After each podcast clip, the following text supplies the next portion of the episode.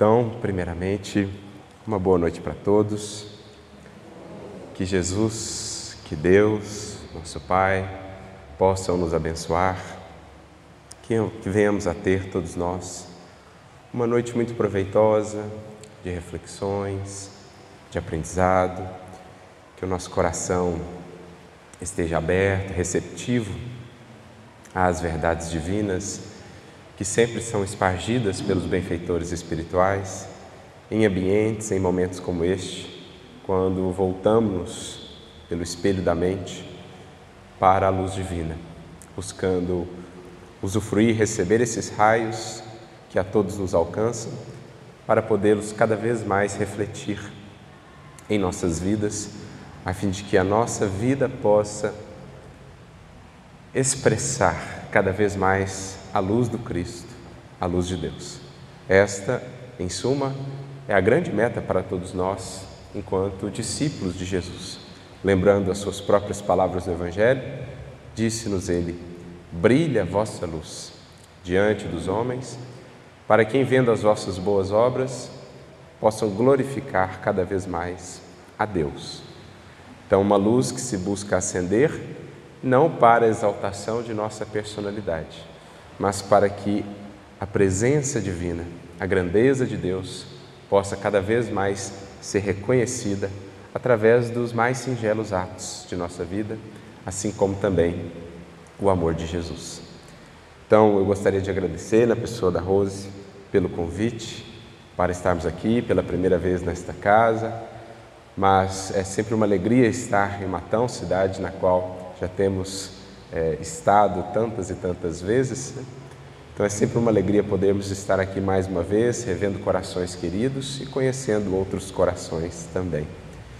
E o que nos motiva nas reflexões desta noite é uma fala do apóstolo Paulo, sobre a qual recentemente meditávamos em nossos estudos das epístolas paulinas que vão se mostrando sempre e cada vez mais como mananciais extremamente valiosos de aprendizado, de orientação espiritual para os nossos passos e para os nossos caminhos, nós vamos nos deparando com essas pérolas, com esses diamantes, às vezes na forma de uma simples frase ou de algumas palavras apenas, que nos dão muito o que pensar, que nos traduzem aí ou nos ofertam material de reflexão, às vezes por semanas, por meses, por anos. Especialmente quando essas reflexões elas vão se encaixando com vivências, com experiências, com circunstâncias pelas quais estamos passando. Quando há uma ressonância, quando há uma espécie de reverberação entre aquilo que lemos e aquilo que estamos a viver, as lutas que estamos a travar, parece que aquela lição ganha ainda mais sentido para nós. Se torna ainda mais bela, mais atraente, convidando o nosso coração e a nossa consciência a, sobre esta lição, se debruçar ou nos debruçarmos, para que dela possamos extrair, retirar todo o conteúdo espiritual que tem a nos dar. E assim é em toda a lição do Evangelho de Jesus. Sejam aquelas falas diretas do Mestre, sejam aquelas falas no Evangelho dos seus colaboradores, Paulo, Pedro, Tiago, né, aqueles que também deixaram ali no Evangelho as suas cartas, as suas epístolas.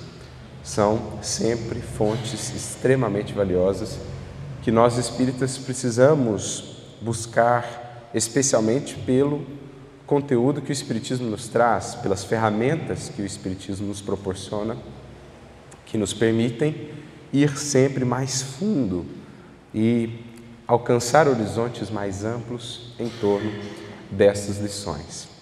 E essa em específico, que nos motiva hoje, ela versa sobre um tema que é um tema que faz parte da vida de todo encarnado na Terra à exceção do Cristo, que é um espírito puro, todos os demais espíritos na terra estão sujeitos a esse elemento provacional, digamos assim, que é o elemento da tentação ou as tentações.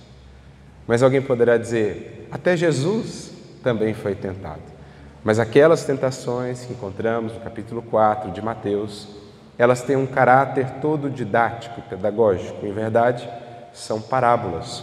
Como vemos, inclusive, num comentário do evangelista João, do Espírito, né? João, o evangelista, que se encontra no livro A Gênesis, ele faz um comentário sobre a passagem das tentações de Jesus, né? em que ele comenta o caráter simbólico, alegórico daquela passagem, porque não iríamos nós acreditar que o espírito das trevas, isto é, aqueles espíritos ainda voltados para as paixões, né, para as sombras, teriam tanta ascendência sobre Jesus como descrito na parábola, em que Jesus é levado para aqui, para acolá, por aquele que o tentava. Aquilo, na verdade, é uma figura que remete a algo que aconteceu lá no Êxodo, né, com o povo passando pelo deserto, as mesmas tentações que o povo viveu no deserto. Lembrando que o Êxodo, a figura do, aquela imagem do povo cruzando o deserto em busca da terra da promissão, é, na verdade, uma representação da humanidade em jornada é, em busca dos planos mais elevados né, da evolução. As mesmas tentações a que foram submetidos, Jesus o foi, só que com a diferença capital de que onde eles falharam, Jesus manteve-se fiel. Então, Jesus traz-nos aquela alegoria justamente para mostrar como responder, como nos portar diante da tentação. Esse é um estudo, aliás, muito interessante. Nós temos inclusive uma palestra que fizemos certa feita, chamada Tentações, em que a gente aborda toda essa comparação lá dos acontecimentos do Êxodo com as chamadas tentações de Jesus. Mas só a gente abriu aqui esse parêntese só para frisar isso que Jesus é um espírito no que diz respeito às tentações à parte, porque era já na terra um espírito puro. Né? Não que ele seja um espírito à parte, porque criado diferente chegou à condição de espírito puro pela evolução e não está mais sujeito a tentações de qualquer natureza, porque, pela própria definição de espírito puro, como nós vemos na questão 113 de O Livro dos Espíritos, não estão mais sujeitos os espíritos puros a quaisquer influências da matéria. Mas, tirando ele, portanto, todos os demais espíritos que já passaram pelo planeta, mesmo aqueles já mais adiantados, mas ainda não totalmente desmaterializados, estão, estiveram, estarão sujeitos à matéria até o dia em que venhamos a ser, como Jesus, espíritos puros. Portanto, é um tema que diz respeito a todos nós, muito pertinente ainda por muitas encarnações em nossa jornada espiritual. Algo sobre o que, portanto, precisamos refletir, entender o que são as tentações, qual a natureza das tentações, por que tão difíceis as tentações? Como vencer as tentações?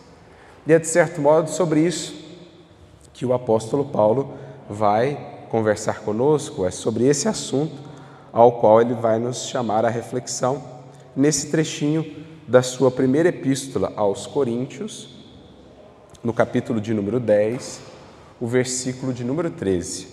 Será a base da nossa reflexão de hoje. E aí, naturalmente, a gente vai agregando aqui né, material de outros professores do Evangelho, a quem tanto temos recorrido, sobretudo Emmanuel, e também aquilo que a própria doutrina espírita, de um modo geral, vai nos trazendo em termos de compreensão acerca do assunto.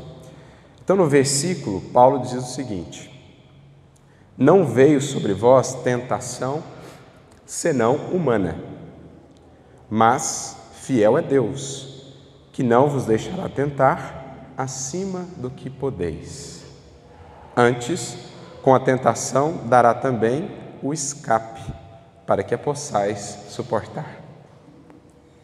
Olha que reflexão interessante do apóstolo Paulo.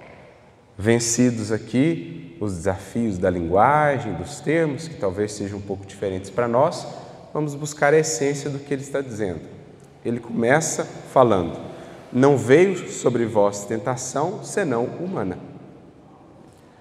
Então, pelo fato de estarmos na condição humana ainda, não na condição angélica, não na condição de espíritos puros, é porque é, é pelo fato de estarmos ainda na condição humana que ainda, de certo modo, somos tentados.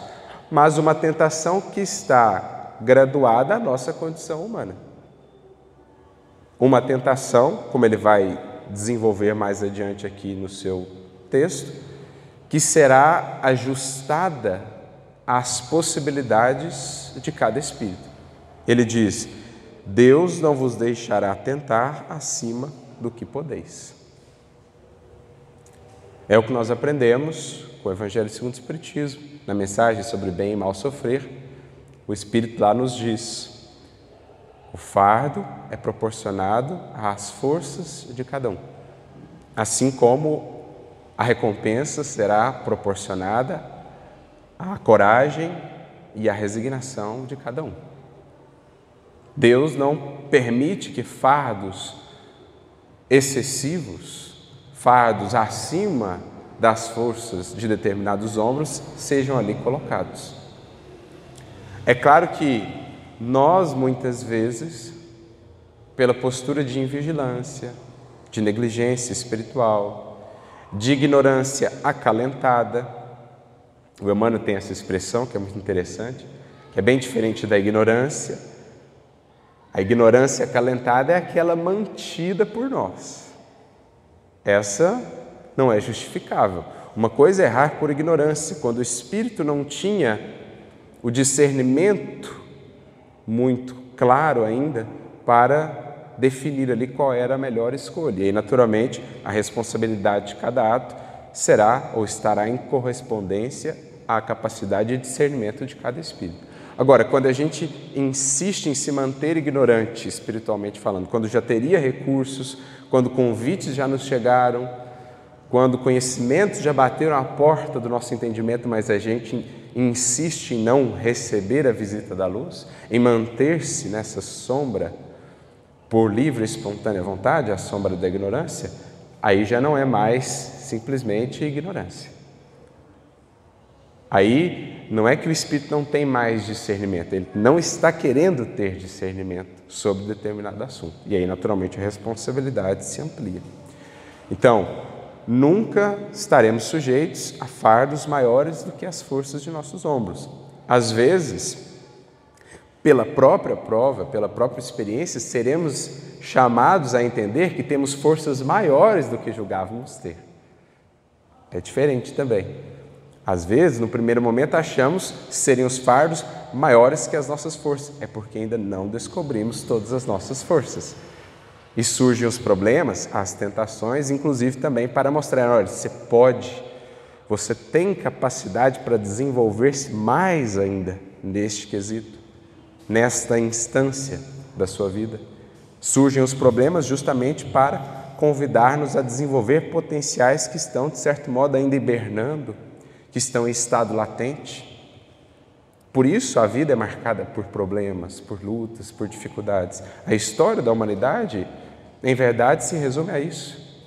Os problemas extraindo cada vez mais os potenciais e as possibilidades das criaturas humanas. Desde os primórdios, quando a questão das intempéries ou a busca por alimento fez a gente buscar desenvolver o fogo, as ferramentas, as moradias, as vestimentas, problemas que foram se sobrepondo né, às nossas capacidades, convidando-nos a aperfeiçoar essas capacidades, a desenvolvê-las ainda mais. Então, isso a gente precisa entender, que nunca será maior do que as nossas forças, mas que às vezes nós, por negligência, por invigilância, vamos sucumbindo porque multiplicamos em muitos problemas e porque também não buscamos os recursos de fortalecimento para lidar com aqueles problemas. É o que Paulo também está dizendo: olha, não vos deixará tentar acima do que podeis, mas dará também o um escape para que possais suportar essas tentações. Ou seja, Deus nos proverá de recursos não fará por nós todo o trabalho da evolução, porque isso é esforço de cada espírito. Deus oferta o material da construção, mas cabe a nós também fazer o edifício. Se eu, tendo recebido todo o material para fazer a fundação da casa, para erguer as paredes, para construir o teto, nada faço com esse material. E uma vez sou colhido pela tempestade, lamento então né, ou reclamo de Deus a falta de auxílio, a falta de amparo, não há sentido nisso. Quando os recursos foram dados, nós não edificamos a proteção, quando a tempestade nos colhe e nos leva de roldão, não poderemos atribuir isso a uma imprevidência de Deus ou uma inabilidade de Deus, mas antes a nossa rebeldia, a nossa inércia, a nossa estagnação espiritual. Então, Paulo, numa simples frase, traz todo um estudo para nós sobre o que é essa relação criatura-criador, no processo evolutivo em que estamos inseridos. Deus, em sua misericórdia em sua sabedoria, adequa as experiências às necessidades de cada espírito. E nós sabemos que temos na Terra espíritos nas mais diversas etapas da evolução. Alguns mais aquém, ainda mais é, embrutecidos, digamos, ainda mais voltados mesmo, quase que exclusivamente para as questões materiais, para os instintos. Alguns que já vão mais à frente, que já se tornam, de certo modo, referências, inspirações para outros, os medianos que estão aí no meio termo, emergindo da animalidade, já vislumbrando lá adiante a angelitude, mas ainda tropeçando muitas vezes. Temos espíritos nas mais diferentes fases ou etapas da jornada evolutiva. E a sabedoria da lei divina vai adequando as experiências às necessidades de cada espírito. Vamos aprendendo, inclusive com o Espiritismo, que muitas vezes esses próprios espíritos, nós, quando já mais conscientes, participamos, inclusive, antes de cada encarnação, dos planejamentos, dos projetos, inclusive com a solicitação dessa ou daquela prova, desse ou aquele conjunto, desse ou daquele conjunto de circunstâncias que nos levarão a vivenciar determinadas tentações, que já reconhecemos serem importantes para a nossa evolução. Nós aprendemos sobre planejamento reencarnatório no Livro dos Espíritos, nas obras de André Luiz. Vamos vendo que para espíritos já minimamente conscientes e lúcidos do mundo espiritual, existe todo um processo ali de preparação anterior, de estudos do mundo espiritual, de análise de vidas pretéritas, de diálogos com os benfeitores, os orientadores espirituais em que o próprio Espírito muitas vezes vai reconhecendo: olha, eu preciso nascer de novo nessa circunstância, porque ela vai despertar em mim de novo essa tentação, e essa tentação vai ser a prova, digamos, para eu ver se eu estou realmente mudando neste quesito, no que diz respeito a esse vício. Então nós vamos solicitando isso também, a gente vai aprendendo. Só que muitas vezes, em encarnando, apegados ainda à matéria, deixando-nos ludibriar pelas ilusões do mundo e pelas paixões, acreditamos que aquilo não estava nos planos, que aquilo ultrapassa em muitas nossas forças, esquecidos de que se a experiência nos visita, é porque já confia o Senhor que temos possibilidade de solucioná-la, de superá-la. Pode ser que demandará de nós uma encarnação inteira de lutas, mas está dentro de um planejamento, de uma proposta divina que conhece as nossas possibilidades, benfeitores que investiram em nós e nos prepararam para tanto, que seguem nos acompanhando e nos inspirando, mas que esperam que nós também nos ajudemos, permitindo que eles nos possam auxiliar. Porque, na imensa maioria das vezes, se não na totalidade delas, os maiores entraves para o auxílio divino em nossas vidas somos nós mesmos. Em nossa rebeldia, em nosso orgulho, em nossa indisposição de ceder, de mudar antigas posturas, de abrir mão de melindres, de ressentimentos, e assim a gente vai criando obstáculos para que o próprio auxílio divino se expresse em nossa vida. E aí, quando desconectados dessa força que vem do mais alto, desse intercâmbio mais fino com a espiritualidade superior, aí realmente sentimos tão mais debilitados, tão mais frágeis, tão mais fracos, e aí muitas vezes deixamos-nos sucumbir diante das provas e diante das tentações. Então, o que nós estamos aprendendo aqui é que, seja qual for a experiência que venhamos a viver, que estejamos passando, que já passamos, não dá para dizer que a queda naquela experiência, a falha naquilo estava prevista, estava programada. Não. Era algo dentro da, das possibilidades, de um painel de probabilidades. Mas toda experiência que visita o Espírito encarnado, ela visita como uma oportunidade de triunfo, de vitória. Estamos falando aqui de vitórias do Espírito, não de vitórias do mundo. Né? É algo bem diferente. Porque muitas vezes vitórias no mundo, na verdade, serão derrotas do espírito. Ao passo que muitas vezes derrotas do mundo serão imensas vitórias para o espírito. Toda experiência moral a que o espírito está submetido, não há nunca ali um determinismo. Ah, tinha que ter sido assim. A gente vai, tropeça, se equivoca, não, tinha que ter sido assim. Não. Era um quadro de possibilidades. Certamente a misericórdia nos preparou antes com os recursos. Se a gente tropeçou moralmente na experiência, não vamos reputar isso ao destino, ao tinha que ser, vamos assumir a responsabilidade. Ó.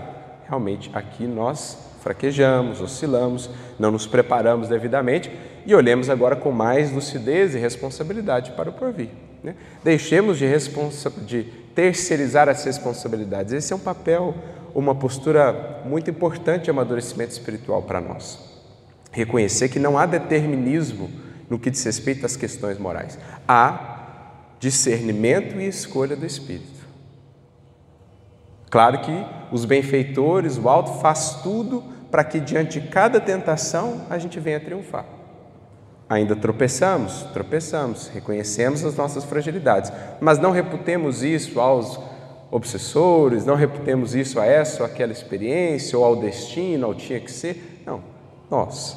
Agora vamos olhar para as que virão, buscando ser diante delas mais firmes, mais sólidos, aproveitando o recurso que Deus nos dá antes, por meio do conhecimento, por meio das, das trocas que vamos tendo, das convivências que vamos buscando, Deus vai nos enriquecendo de amor, de amizade, de afeto, de luz, de conhecimento, para que quando vem a tentação a gente esteja com bases mais seguras. É isso que Paulo está dizendo, de certo modo, né? em síntese. Antes, com a tentação, ele dará também o escape. Olha que interessante isso.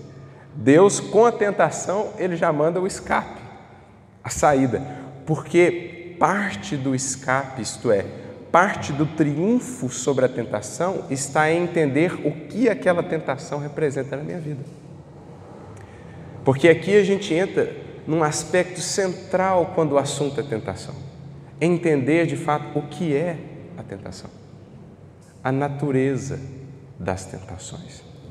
Nesse sentido, eu me recordo de uma mensagem do Emmanuel, que está no livro Confia e Segue, no capítulo de número 18, intitulada Tentação, em que ele diz assim: Somos tentados pelas forças exteriores da vida, segundo as nossas necessidades de purificação interna. Olha o que ele está dizendo. Que as experiências de tentação que surgem no nosso caminho, na verdade, elas respondem a necessidades nossas internas de purificação íntima. Então, determinados sentimentos viciosos que precisam ser renovados vão me levando, vão criando na minha caminhada circunstâncias que me levam a enxergá-los melhor. Porque no fundo é isso que a tentação faz. Ela me revela. Ela expressa o que eu sou ainda por dentro. Nesse sentido, me recordo de uma outra frase também do próprio Emmanuel, no livro é, Religião dos Espíritos, capítulo de número 3, cujo título é Tentação e Remédio, e em que ele diz assim que à medida ou da mesma maneira que a árvore que vive ali equilibrando-se sobre as suas próprias raízes, assim também está o nosso coração, que vive na tela do presente, mas recebendo os influxos constantes do passado. Assim é a nossa personalidade agora. Temos o que somos hoje, a árvore, aquilo que aparece, aquilo que está acima do solo, mas cujas raízes estão lá no passado, a representar tudo o que trazemos de bagagem pretérita, todos os hábitos consolidados até aqui, as experiências já vividas que estão constantemente influenciando o nosso modo de ser agora. As tentações, então, são na verdade elementos que nos fazem ver quais as raízes da nossa personalidade espiritual que nos moldam como somos hoje. Ver o que, que a gente construiu até aqui do passado para justamente preparar-nos para uma construção melhor, mais lúcida para o futuro. É isso que Emmanuel diz nesse outro texto, nesta outra mensagem. Por isso ele acrescenta: é por esse motivo que, para muito além simplesmente de objetos, circunstâncias ou coisas exteriores, a questão da tentação se radica fundamentalmente em nós mesmos. Nos pensamentos que ainda cultivamos, nos sentimentos que ainda trazemos portas adentro do coração. O apóstolo Tiago também deixou-nos uma epístola, e é muito conhecida essa epístola sua, especialmente ali no capítulo de número 1, sobre esse assunto da tentação, né? ele é muito conhecido, justamente porque trata desse assunto.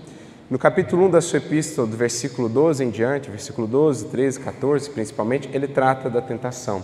E olha como é interessante a abordagem de Tiago na sua epístola acerca da tentação. Ele diz assim: Bem-aventurado o homem que sofre a tentação. Aí alguém poderá falar: Como assim? Bem-aventurado o homem que sofre a tentação? Bem-aventurado, por quê? A tentação é a oportunidade diante de nós, junto de nós, de melhoria, de aferição, se naquele ponto nós estamos de fato melhorando. Porque, gente, nós só somos efetivamente tentados naquilo que são fragilidades. Nós só somos tentados naquilo que no passado temos tropeçado. Naqueles que têm sido os nossos calcanhares de Aquiles. Se hoje estamos frente a frente novamente com essa tentação, seja de qual natureza for, de qual campo digamos, for, porque cada espírito terá as suas matrizes, digamos, de tentação. Para um, a questão mais chave é a questão do dinheiro, para outro, será a questão do poder, para outro, será a questão do prazer, para outro, será a questão do prestígio, da fama, da vaidade. Cada espírito tem as suas matrizes de tentação. Se para um o dinheiro é uma tentação assim dificílima, para outro espírito aquilo já não é mais um problema, aquilo não não o atrai mais, aquilo já não envolve, mas para ele, às vezes, o sexo será um grande problema ainda. Essa é a questão. Né? Porque se a tentação fosse simplesmente algo fora de nós, ela meio que seria universal.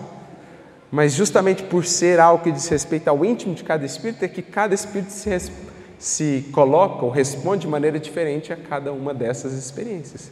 Alguns são absolutamente tentados naquela experiência, enquanto outros passam por ela indiferentes, porque naquele quesito já estão mais é, consolidados internamente, digamos assim. Então, por isso ele diz: Bem-aventurado o homem ou o espírito que sofre a tentação, porque ele está ali vivendo de novo a possibilidade de renovar-se, de dar agora um testemunho diferente, de dar um passo a mais, de manter-se firme onde outrora tropeçou, talvez há tantas encarnações. Por isso ele acrescenta, Tiago, bem-aventurado o homem que sofre a tentação, porque quando for provado, receberá a coroa da vida. Quando for provado, receberá a coroa da vida. O que é essa coroa da vida? Ora, sabedoria, evolução, iluminação espiritual. O resultado para o espírito que vence a si mesmo num ponto frágil é mais força, mais paz, mais equilíbrio. Essa é a coroa da vida. Esse é o verdadeiro tesouro que o espírito busca e que não encontra nenhum paralelo, nenhum tesouro do mundo. Esse é o título, esse é o prêmio maior que deveremos almejar. Quando for provado, receberá a coroa da vida, mais discernimento, mais governo sobre si mesmo tem algo mais valioso, meus amigos, minhas amigas, para o espírito do que autocontrole, do que a capacidade de governar-se, de tomar as rédeas do destino em suas mãos?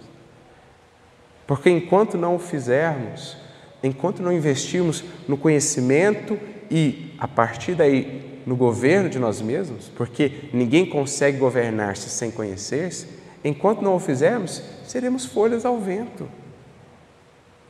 Seremos cortiças ao sabor das ondas do mar.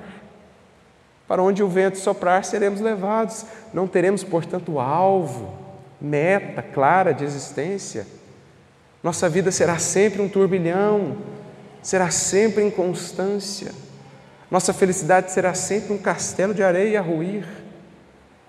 Mas quando o Espírito firma-se nesse conhecimento e nesse governo de si, eis que ele consegue agora estabelecer roteiro claro, apesar das impermanências da vida. Eis que agora, mesmo com a mudança das correntes do ar, do vento, ele sabe ajustar o leme e a vela da embarcação da existência para seguir em direção ao rumo que almeja. Ele sabe agora aproveitar-se das circunstâncias. Isso é coroa da vida, é discernimento.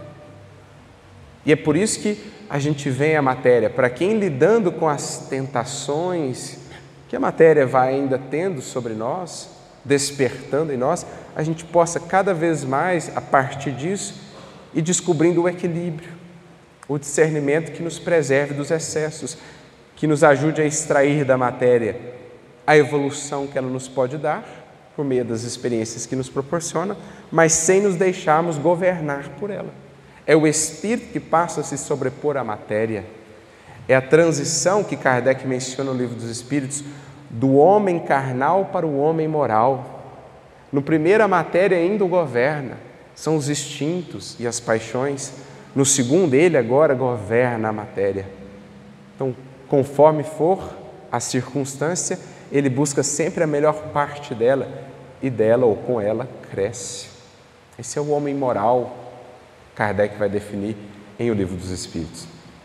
Aproveitando, inclusive, no Livro dos Espíritos, na questão de número 712, Kardec faz uma pergunta interessante aos espíritos, né? Falando sobre a questão da matéria e dos gozos materiais, ele pergunta: com que fim Deus colocou os gozos, né? os prazeres nas questões da matéria? Por que, que as coisas da matéria falam tanto ao espírito, né? despertando a cobiça, a luxúria, o desejo, aquela coisa. Por quê? Interessante a gente pensar nisso, né? E, e é uma reflexão, aliás, da mais alta é, propriedade filosófica. Por que, que a relação do espírito com a matéria é baseada nessa questão do desejo? E os espíritos respondem assim a Kardec: primeiro, para motivá-lo a executar a sua missão. Porque se a matéria não tivesse atrativo algum, o espírito muitas vezes quedaria assim indiferente aqui. Se não tivesse prazer nenhum, se não tivesse nada assim que, que o atraísse, ele ficaria inerte, ele ficaria impassível. Então, esses prazeres, num primeiro momento, atiçam no espírito essa questão do instinto que o move, que o faz ir atrás, que o faz se movimentar e que aos poucos ele vai aprendendo a limitar dentro do equilíbrio. Porque antes do discernimento ele vai aos excessos, né? A comida é gostosa, ótimo, mas a gente não come até a saciedade, a gente come até passar mal.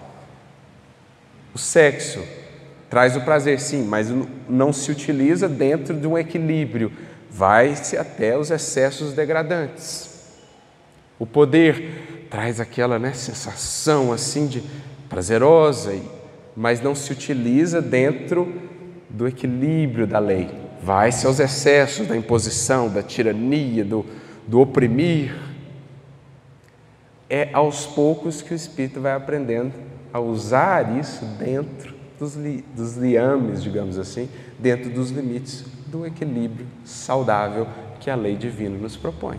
Por isso os espíritos acrescentam: primeiro, para estimulá-lo às realizações, ao cumprimento da sua missão. Por isso existem os gozos materiais, associados à questão da matéria, mas também para experimentá-lo por meio da tentação.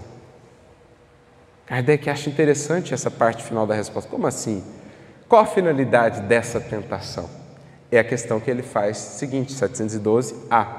Qual o objetivo dessa tentação? E os Espíritos respondem: desenvolver o seu discernimento, a sua razão, que deve então preservá-lo dos excessos. Olha que interessante.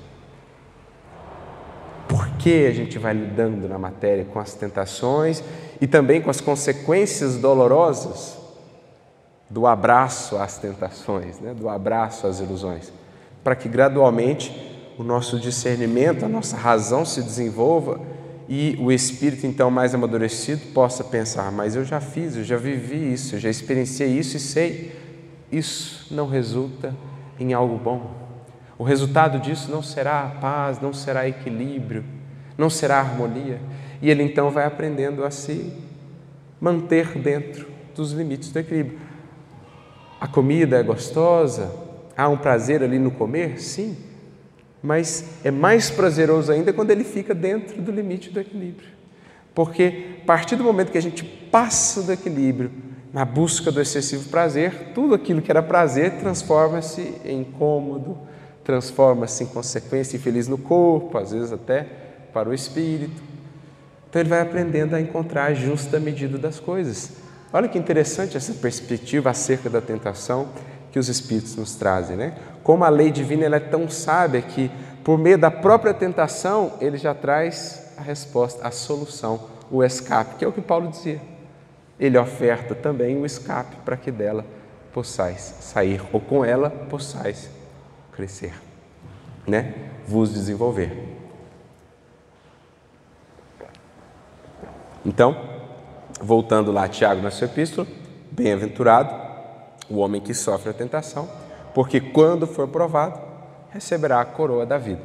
E aí mais adiante ele acrescenta: cada um é tentado quando atraído e engodado pela própria concupiscência. O que, que Tiago está falando? A tentação é uma grande reveladora que mostra o que são em nós ainda internamente os grandes pontos frágeis. Os grandes é, aspectos, os aspectos fundamentais que precisam de nós mais atenção, mais cuidado, mais vigilância.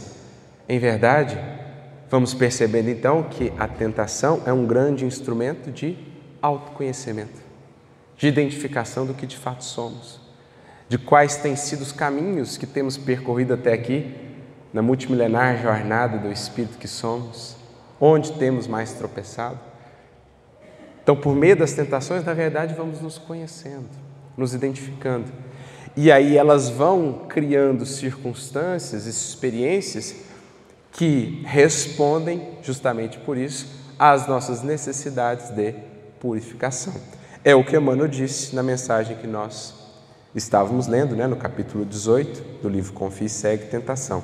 Somos tentados pelas forças exteriores da vida segundo as nossas necessidades de purificação interna. Isto é, se eu tenho questões com o poder, muito provavelmente nesta experiência, se não em outras, isso estará planejado, eu vou lidar novamente com experiências que me façam experienciar a questão do poder. Isso pode ser até na casa espírita. Às vezes a tentação do poder eu vou viver na casa espírita, no movimento espírita, como é que eu vou lidar com o cargo de dirigente, presidente da casa espírita? Vou usá-lo dentro do equilíbrio, como alguém que congrega de fato, como alguém que faz do poder uma força multiplicadora e agregadora, ou como alguém que, como outrora, fazia do poder uma força opressora, uma força tirânica, uma força que divide. Às vezes a gente vai lidar com isso no próprio movimento espírita. Se eu tenho uma questão com o dinheiro, Nesta experiência, nesta encarnação, muito provavelmente, eu vou lidar em algum momento com algo que me faça estar frente a frente com essa relação com o dinheiro. Pode ser na vida profissional, pode ser em outras circunstâncias, mas o planejamento reencarnatório, a própria sabedoria da vida vão nos levando a encontrar aquilo que ative essas experiências de que necessitamos. Às vezes vamos conviver com muitas pessoas que têm também questões com o dinheiro. Vamos estar envoltos por pessoas com muitas questões com avareza, com excesso de dinheiro, para a gente ver se estamos firmes nas posturas ou nos projetos de renovação na nossa relação com o dinheiro. Né? Isso equivale a dizer, prossegue Emmanuel, que cada criatura sofre a tentação conforme a natureza que lhe é própria.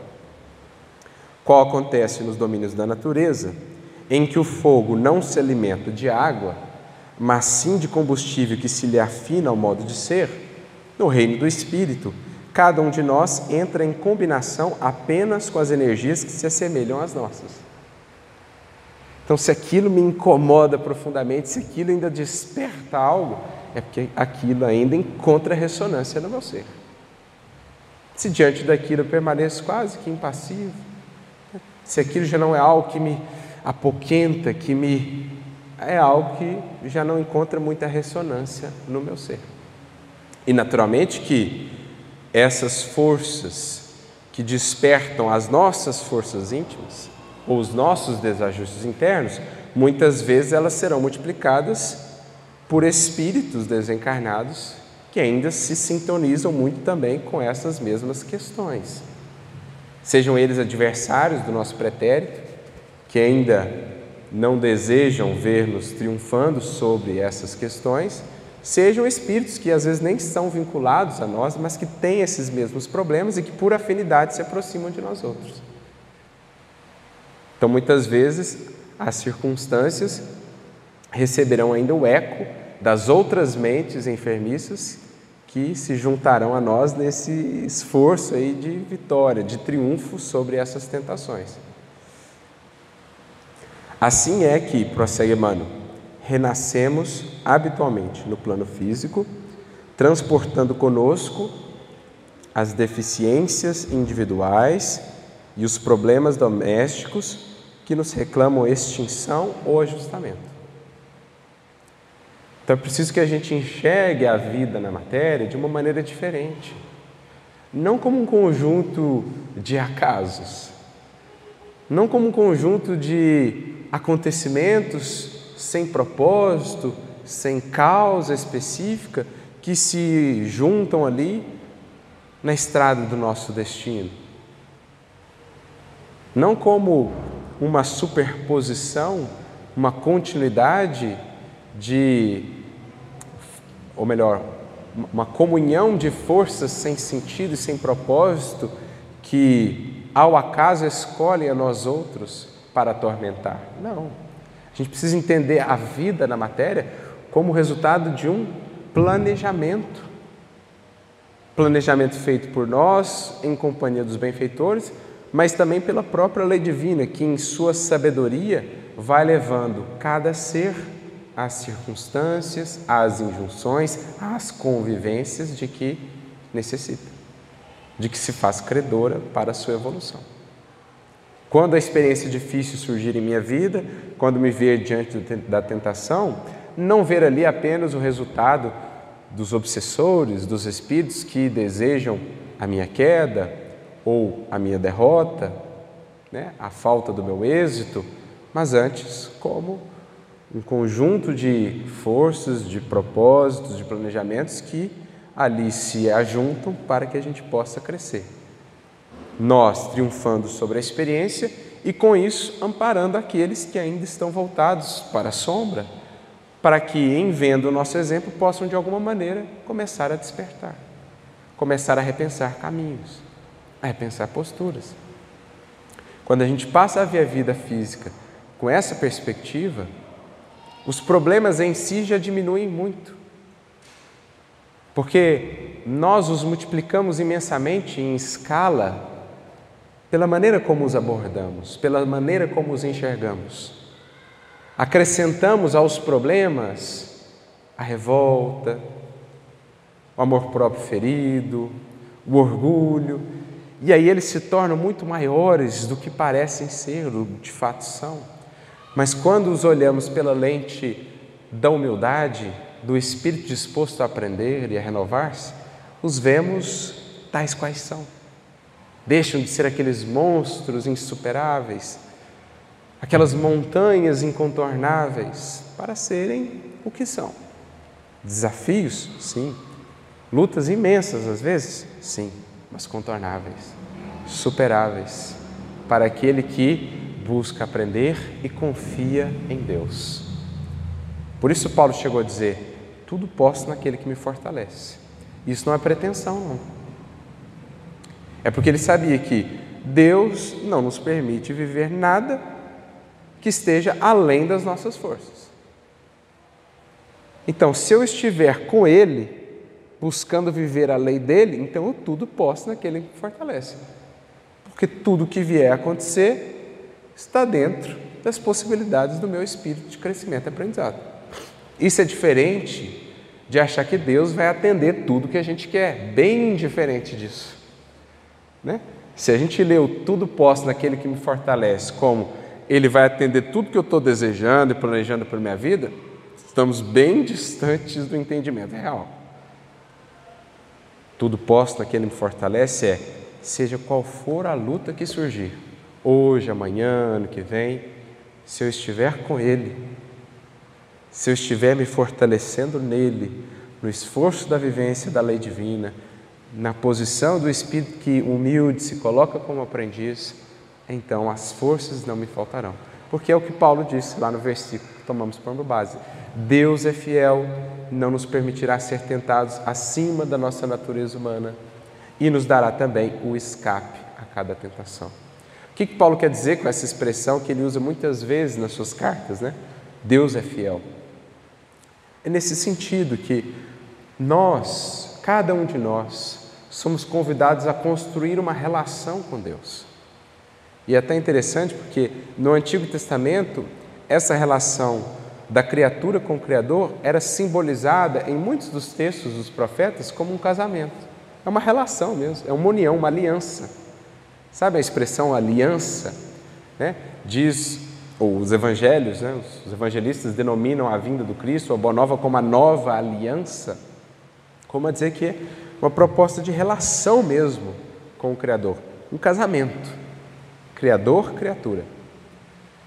Só que para que uma relação ela seja um ápice, ela floresça em seu esplendor, é preciso que de ambas as partes exista o quê? Fidelidade, comunhão, amor, respeito, lealdade. Da parte de Deus, nesse casamento, esperemos sempre o melhor. É isso que Paulo quer dizer com Deus é fiel. Da parte de Deus, gente, ó, não precisa nem ter dúvida, sempre vem o melhor. Qual tem sido a parte problemática nesse relacionamento? Nesse casal aí, criador, criatura, qual tem sido a parte menos fiel? nós outros. Deus é fiel. Qual que é o grande aprendizado de nós todos enquanto espíritos? Sermos fiéis também. Porque a ideia aqui é fidelidade no sentido de aplicarmos o programa dessa aliança. Qual que é a aliança? O Evangelho. É tão bonito isso, porque a gente vê isso representado em vários momentos no próprio Novo Testamento. Por exemplo, João Batista chamava Jesus de o noivo. Quando ele viu Jesus, ele falou assim: o noivo se alegra, ou perdão, o amigo do noivo se alegra ao ver o noivo junto da noiva. O que, que João Batista está falando? Estou feliz em ver o noivo que veio ter com a noiva. Quem? A humanidade. Ou cada alma, cada um de nós. Jesus é o representante de Deus, o noivo. Cada um de nós, a noiva, digamos assim. E o Evangelho é o casamento. Por isso que a missão pública de Jesus começa onde? Num casamento, nas bodas de Caná. Como é dizer que o Evangelho é o casamento de Deus com a humanidade, ou o casamento de cada alma com o Criador. Aqueles que são fiéis ao Evangelho são os que estão agora respondendo à fidelidade de Deus, que tanto tem nos amado, desde sempre nos tem amado. Essa é a ideia, o símbolo do casamento. Né? Aquele, aquele momento ali das bodas de Caná representa esse convite a essa união em definitivo com o Criador. Então essa é a proposta. Deus é fiel, diz Paulo. Nós estamos buscando aprender a ser fiéis. E é sobretudo diante das tentações que nós vamos afirmando essa fidelidade. Em resposta à fidelidade de Deus, que nos ampara, que responde às nossas orações, ofertarmos a nossa firmeza de resolução, o compromisso de irmos superando a nós mesmos diante das provas e tentações que vão surgindo. Por isso, prossegue Emmanuel aqui na mensagem. Espíritos entregues à usura e à crueldade, em muitas circunstâncias, ressurgem no berço de ouro, experimentando de novo a tentação da sovinice e do orgulho, de modo a superá-los, de modo a superá-los.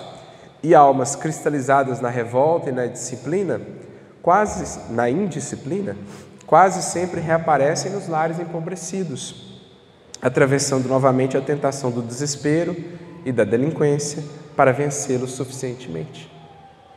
Reunimos-nos através da família consanguínea, muitas vezes com as nossas aversões mais profundas, para transformá-los ou transformá-las em amor puro, ao preço de perdão e serviço, devotamento e renúncia. Então, muitas vezes no lar, nós estaremos sujeitos, pelas convivências que ali teremos, às tentações de, de novo, diante daquela alma, revidar, diante daquela alma, odiar, diante daquela alma, ser áspero, ser impaciente. Tentações que precisarão ser superadas ao preço de perdão e serviço, devotamento e renúncia. E em todos os quadros da luta humana, somos defrontados por rudes provas que nos falam de perto, de perto, às próprias necessidades, a fim de que, na sublime vitória sobre nós mesmos, saibamos buscar os cimos da vida. Só chegaremos aos cimos da vida se internamente conseguimos também deixar os vales da ilusão e das paixões. Só chegaremos ao céu exterior que nos espera nas grandezas da criação se por dentro conseguimos também construir o céu interior que nasce dessa vitória sobre nós mesmos e da paz de consciência que dela decorre. Mas cabe-nos ainda pontuar como então vencer a tentação ou estarmos diante delas, das tentações, menos fragilizados. Vamos aqui voltar àquela mensagem que já citamos de Emmanuel, no capítulo 3 do livro Religião dos Espíritos, cujo título é justamente Tentações ou Tentação e remédio. Ou seja, tentação e solução. Qual a maneira, qual o escape para não estarmos assim tão suscetíveis mais às tentações. E ele dirá em determinado momento da mensagem: é preciso lembrar que a vida é permanente renovação, propelindo-nos a entender que o cultivo da bondade incessante é o recurso eficaz contra o assédio de toda influência perniciosa. Ou seja, remédio para a tentação é movimento da alma em direção ao bem. É expansão das nossas potencialidades criadoras com Jesus. É sair da estagnação, é deixar a inércia espiritual onde surge sempre mais campo para que as sombras do passado possam nos revisitar para que a lama do fundo do lago possa então vir novamente à tona. A água parada faz-se sempre mais suscetível à podridão, à sujidade, às enfermidades, enquanto que a água em movimento é sempre viva, mais repleta de oxigênio, fonte de fecundação e renovação por onde passa. Então é preciso movimentar a alma. Já dizia um ditado popular que é uma grande verdade Cabeça vazia, oficina do diabo. Ou seja, oficina do passado em nós, dos nossos velhos vícios que encontrarão naturalmente a influência dos espíritos que ainda não desejam nos ver progredindo.